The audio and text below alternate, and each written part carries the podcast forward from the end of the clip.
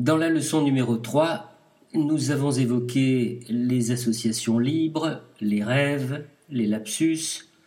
Maintenant, dans cette quatrième leçon, Freud nous invite à découvrir ce que ces procédés techniques nous apprennent sur les complexes pathogènes et les désirs refoulés des névrosés.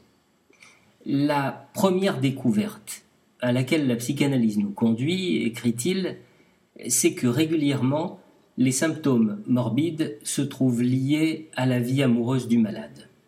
Elle nous montre que les désirs pathogènes sont de la nature des composantes érotiques et nous oblige à considérer les troubles de la vie sexuelle comme une des causes les plus importantes de la maladie. Dans une autre série de cas, explique le professeur, la recherche psychanalytique ramène les symptômes non pas à des événements sexuels, mais à des événements traumatiques euh, banaux. Et Freud précise pourquoi cette distinction n'a finalement pas d'importance. En effet, le travail analytique nécessaire pour expliquer et supprimer une maladie ne s'arrête jamais aux, événements de l'époque où elle s'est produite, euh, mais elle remonte toujours jusqu'à la puberté et à la première enfance du malade. Là, elle rencontre les événements et les impressions qui ont déterminé la maladie ultérieure. Et ce n'est qu'en découvrant ces événements de l'enfance que l'on peut expliquer la sensibilité à l'égard des traumatismes ultérieurs. C'est en rendant conscience et souvenirs généralement oubliés que nous en arrivons à pouvoir supprimer les symptômes. Et Freud ajoute Nous parvenons ici au même résultat que dans l'étude des rêves à savoir que ce sont les désirs inéluctables et refoulés de l'enfance qui ont prêté leur puissance à la formation de symptômes sans lesquels la réaction aux traumatismes ultérieurs aurait pris un cours normal. Ces puissants désirs de l'enfant, je les considère, écrit-il, d'une manière générale comme sexuels.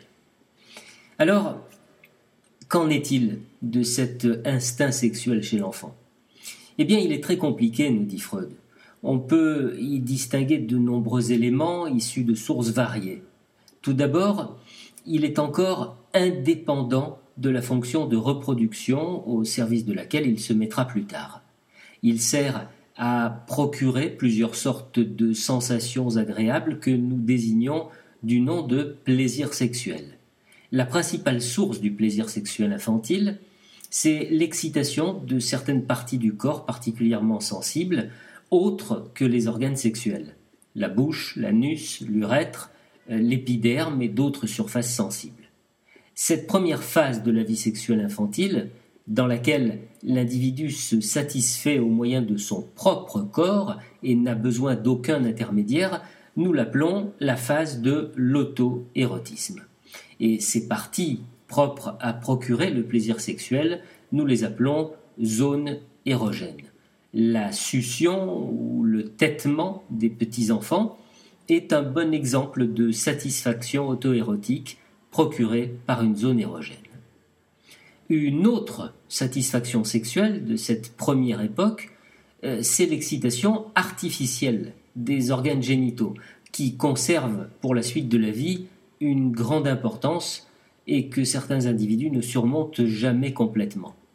À côté de ces activités euh, auto-érotiques et d'autres du même genre, se manifestent très vite chez l'enfant ces composantes instinctives du plaisir sexuel ou, comme nous l'appelons volontiers, de la libido qui exige l'intervention d'une personne étrangère. Et là, Freud nous explique que ces instincts se présentent par groupe de deux, opposés l'un à l'autre, l'un actif et l'autre passif. Il cite le plaisir de faire souffrir, le sadisme, avec son opposé passif, le masochisme, le plaisir de voir et celui d'exhiber. D'autres activités sexuelles de l'enfant appartiennent déjà au stade du choix de l'objet, euh, c'est-à-dire le choix dans lequel une personne étrangère devient l'essentiel dans les premiers temps de la vie, le choix de cette personne étrangère dépend de l'instinct de conservation. La différence des sexes ne joue pas le rôle décisif dans cette période infantile. Cette vie sexuelle de l'enfant, décousue, complexe, dissociée, euh, dans laquelle l'instinct seul tente à procurer des jouissances, cette vie se condense et s'organise dans deux directions principales, si bien que la plupart du temps, à la fin de la puberté, le caractère sexuel de l'individu est formé. D'une part, les tendances se soumettent à la suprématie de la zone génitale. C'est le processus par lequel toute la vie sexuelle entre au service de la reproduction et la satisfaction des premières tendances n'a plus d'importance qu'en tant qu'elle prépare et favorise le véritable acte sexuel.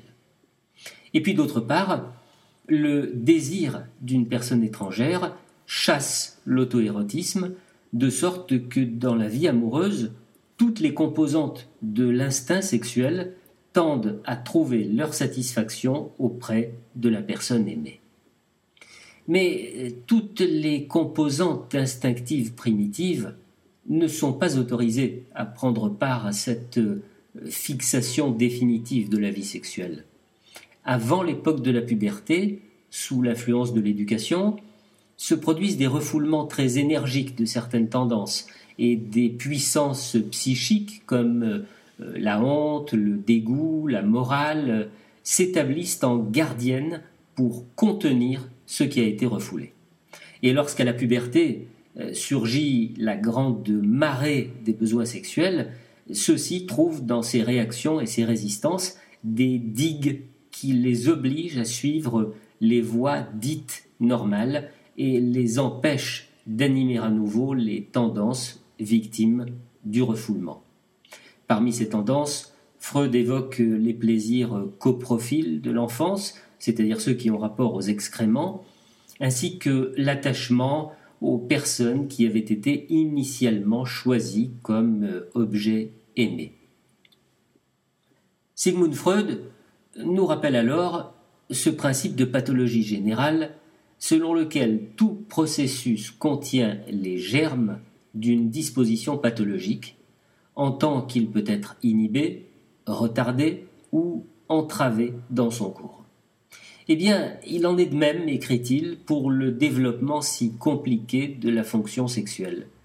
Tous les individus ne le supportent pas sans encombre. Il laisse après lui des anomalies ou des dispositions à des maladies ultérieures par régression. Il peut arriver que les instincts partiels ne se soumettent pas tous à la domination des zones génitales.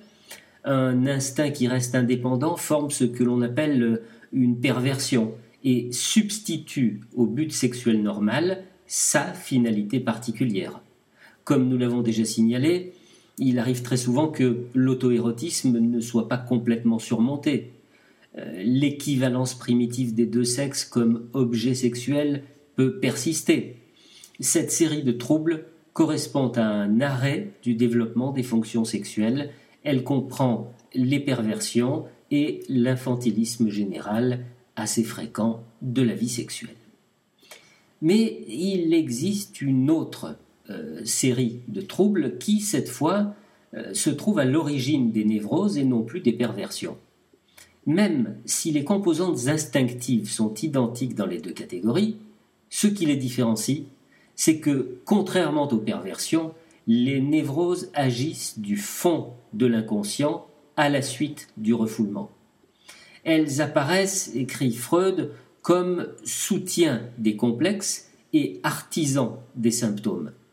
La psychanalyse nous apprend que euh, l'extériorisation trop forte de ces instincts, à des époques très lointaines, a produit une sorte de fixation partielle qui représente maintenant un point faible dans la structure de la fonction sexuelle si l'accomplissement normal de la fonction à l'âge adulte rencontre des obstacles, c'est précisément à ces points où les fixations infantiles ont eu lieu que se rompra le refoulement réalisé par les diverses circonstances de l'éducation et du développement. Enfin, c'est dans cette quatrième leçon que Freud évoque et explique le fameux complexe d'Oedipe. Les rapports de l'enfant avec les parents, écrit-il, euh, comme le prouve l'observation directe de l'enfant et l'étude analytique de l'adulte, euh, ces rapports ne sont nullement dépourvus d'éléments sexuels. L'enfant prend ses deux parents, et surtout l'un d'eux, comme objet de désir. D'habitude, il obéit à une impulsion des parents eux-mêmes, dont la tendresse porte un caractère nettement sexuel, inhibé, il est vrai, dans ses fins. Le père préfère généralement la fille, la mère le fils. L'enfant réagit de la manière suivante.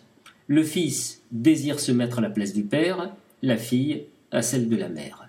Les sentiments qui s'éveillent dans ces rapports de parents à enfants et dans ceux qui en dérivent entre frères et sœurs ne sont pas seulement positifs, c'est-à-dire tendres, ils sont aussi négatifs, c'est-à-dire hostiles. Le complexe ainsi formé est condamné à un refoulement rapide, mais du fond de l'inconscient, il exerce encore une action importante et durable. Nous pouvons supposer qu'il constitue, euh, avec ses dérivés, le complexe central de chaque névrose. Le mythe du roi Oedipe qui tue son père et prend sa mère pour femme est une manifestation peu modifiée du désir infantile contre lequel se dresse plus tard, pour le repousser, la barrière de l'inceste. Au fond du drame d'Hamlet de Shakespeare, on retrouve cette même idée d'un complexe incestueux, mais mieux voilé.